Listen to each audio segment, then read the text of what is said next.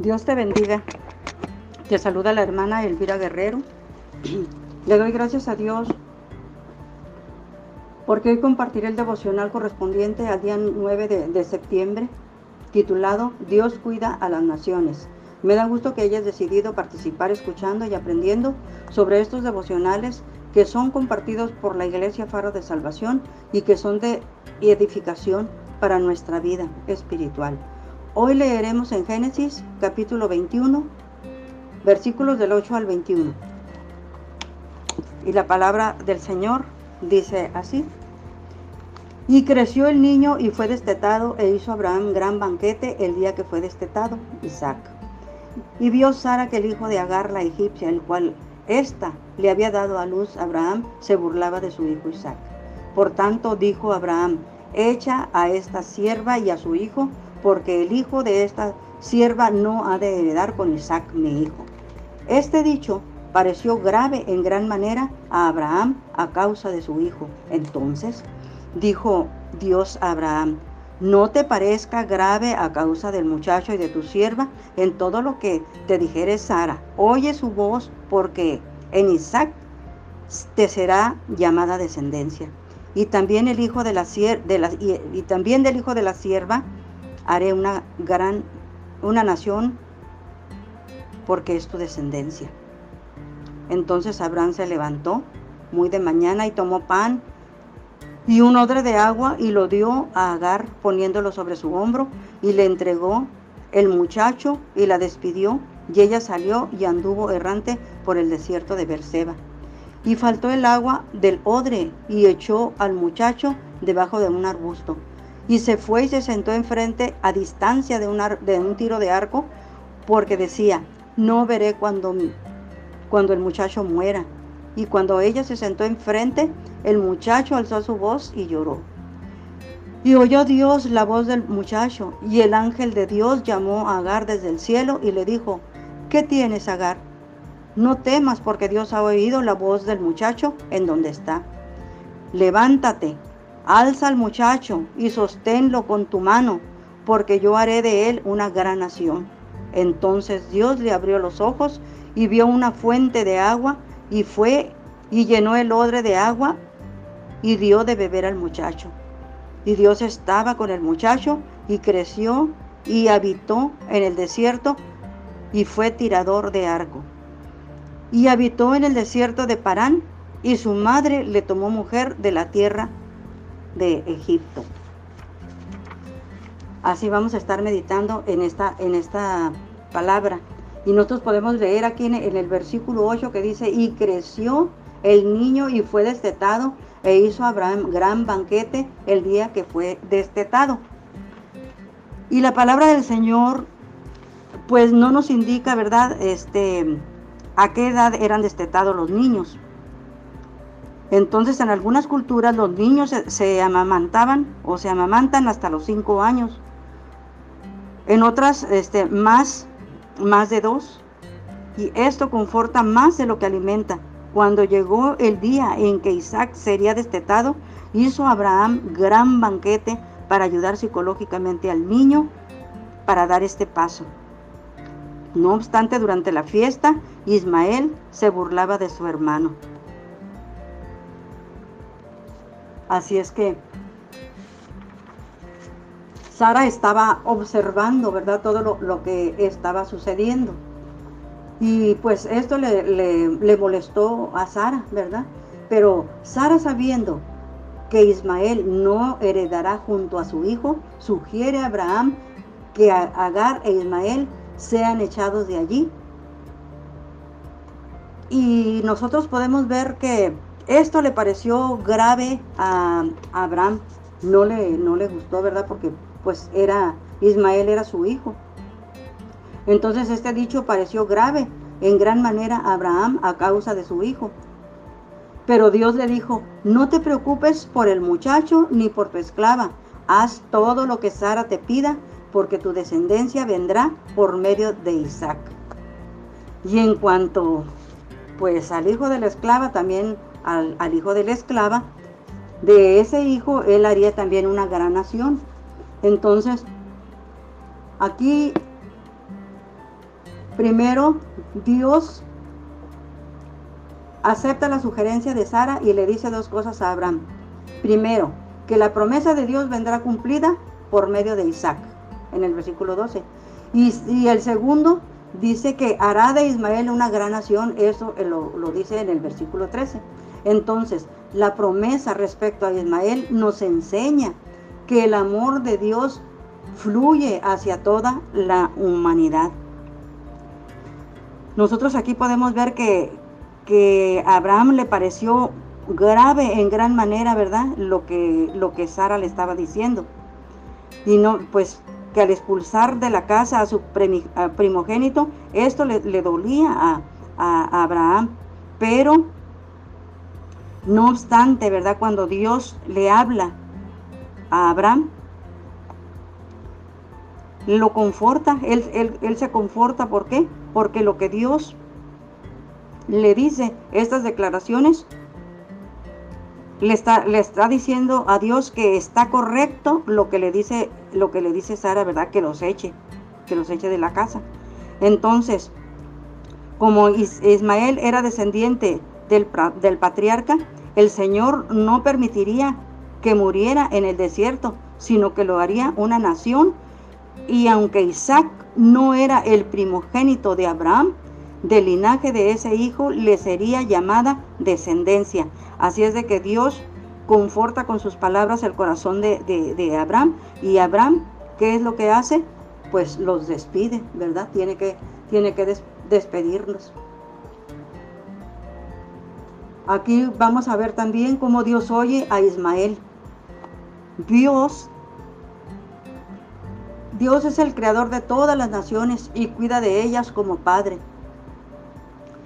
Agar e Ismael son despedidos de la casa de Abraham con un poco de pan y un poco de agua. Pero nosotros vemos aquí que el amor y el interés de Abraham por Agar y por Ismael se refleja en su diligencia, o sea, en su cuidado, ¿verdad? Él se levanta temprano, muy de mañana, y les da las provisiones. Así es de que el dúo desterrado, que son la madre y el hijo, vagó por el desierto de Berseba, que está, es una zona como a 32 kilómetros al oeste del extremo del sur del Mar Muerto. Cuando se quedaron sin agua, Ismael casi muere, quizás de un golpe de calor.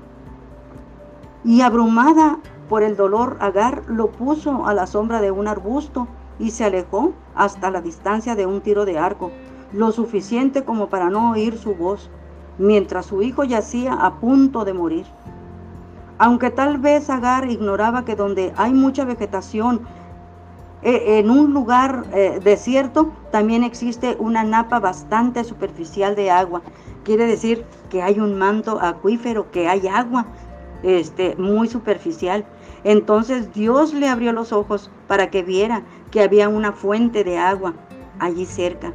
De manera providencial Dios el Señor había guiado el peregrinaje de, estas, de estos dos personajes, de madre e hija, y, les demostró su fidelidad. Les dio agua, subsistieron, no se murió el niño, porque Dios tiene cuidado de las naciones, Dios tiene cuidado de, de, sus hijos, no importa, ¿verdad? Que seamos infieles, no importa cómo seamos, Dios siempre tiene el cuidado de nosotros. Entonces ellos andaban por allí, por una zona sin agua, con mucho calor, pero el Señor puso ese, eh, eh, esa agua, ¿verdad? Ese manantial. ¿Para qué? Para que ellos saciaran su sed. Dios no ignora el clamor de, de Ismael. Dios no ignora el, clamor de nadie. El Señor siempre, siempre inclina su oído a la petición de los afligidos. Y aquí había afligidos. Había un niño y una madre. La madre estaba afligida porque ella estaba viendo que su hijo eh, Ismael podía eh, perecer en cualquier momento, ya que las altas temperaturas y la falta del agua podrían, este, él estaba sufriendo ya una deshidratación, ¿verdad? Y por eso ella decía, eh, no quiero ver el momento en que mi hijo muera, pero Dios es bueno y Dios los, los, uh, saca de ese, de ese problema. Así es de que Agar se aparta de su hijo, ella incapaz de ver su muerte, pero quien Dios, a quien Dios escucha llorar, ¿verdad?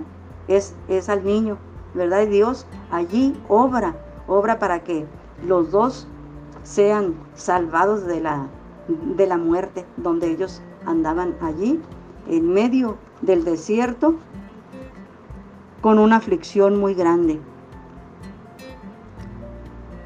También nosotros podemos ver que, pues, que Agar que para cumplir sus promesas a Abraham y a Agar, Dios protegió a Ismael, el cual finalmente se estableció en el desierto de Parán, al oeste del Golfo de, Acaba, en el norte del desierto del de Sinaí. Y Agar, que era egipcia, era una egipcia, le consiguió a su hijo una esposa también de Egipto. Ismael tendría doce hijos a los cuales se les llama príncipes, ¿verdad? Luego eso se va a mirar en otra lección. Pues muy bien, entonces, entendí, vamos aquí entendiendo, viene el entendimiento, ¿verdad? ¿verdad? Viene de la obediencia. El entendimiento significa ver, entendimiento significa ver, de, de otra manera lo, lo podemos ver de otra manera este, como lo veíamos ahora, es encontrar una nueva ruta de navegación mental. Quienes siguen a Jesús reciben día a día un nuevo entendimiento. A fin, al fin veo que Dios me ama sin discriminar. Al fin veo que Dios es más fuerte que mi tempestad.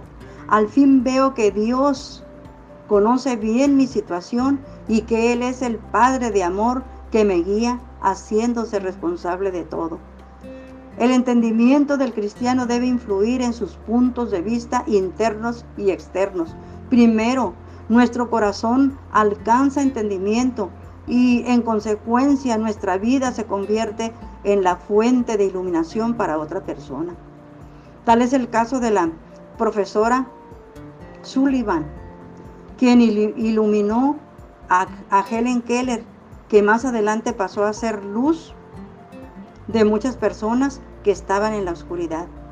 Jesús no quería personas que solo buscaran la, respuesta correcta en lo religioso. De hecho, estos fueron, estos fueron los quienes lo mataron. Jesús desea personas que ofrezcan la vida en vez de una respuesta correcta. Si bien es necesario tener la formación correcta, esto no es suficiente. El entendimiento llega cuando, la, cuando ponemos en acción, cuando, cuando lo ponemos en acción y lo utilizamos. Por eso debemos ir transformando nuestros pensamientos oscuros para que sean pensamientos llenos de verdad a través del entrenamiento este, espiritual constante. Entonces, nosotros miren, podemos ver de otra manera, ¿verdad? Cuando nosotros mm, tenemos el entendimiento, pues vemos las cosas de otra manera a, como las veíamos antes, ¿verdad? Entonces podemos nosotros aquí ver ahora, dice al fin, veo que Dios me ama sin discriminar. Dios, Dios nos, nos ama de, de una manera tan especial que es incomprensible para nosotros, ¿verdad? El amor de Dios. Que Dios nos perdonó. Y después de que nos perdonó, todavía hace algo más. Olvida. Olvida, ¿verdad? Porque él dice que nuestros, que nuestros pecados Él los arrojó hasta el fondo de la mar y no se quiere acordar de ellos.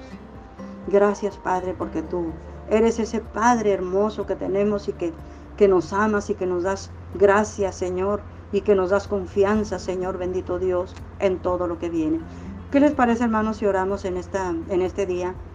Y le damos gracias a Dios por, por todo lo que Él hace, ¿verdad? Y porque Él es bueno. Señor y Padre Celestial, estamos ante tu divina presencia. Gracias Dios por un día más de vida y porque tu gracia está en nosotros. Gracias Dios porque nos haces entender que el entendimiento viene de la obediencia. Gracias Dios porque hemos podido, perdón, porque perdidos en el mundo, tú Padre Santo nos encontraste y nos sacaste del mundo perdido en que estábamos del pecado y saciaste nuestra sed, nuestra sed espiritual y nos has hecho pueblo tuyo, nos has hecho hijos tuyos y ahora podemos pedir tu ayuda como hijos, no como esclavos. Por eso clamaremos a ti, Padre, porque siempre, siempre oyes, Señor, nuestras, nuestra voz. Nunca nos dejarás. Enséñanos, Señor, a ser como tú, misericordioso y llenos de amor para con toda la humanidad. Señor bendito, que sepamos que cada, cada uno, Señor, tiene una necesidad y que cada uno, Señor, eh, y que por cada uno de ellos, Padre, nosotros podemos clamar, Señor, ante ti. Gracias, Padre Santo, porque tú eres bueno. En el nombre de Jesús te lo rogamos, Padre Santo. Amén.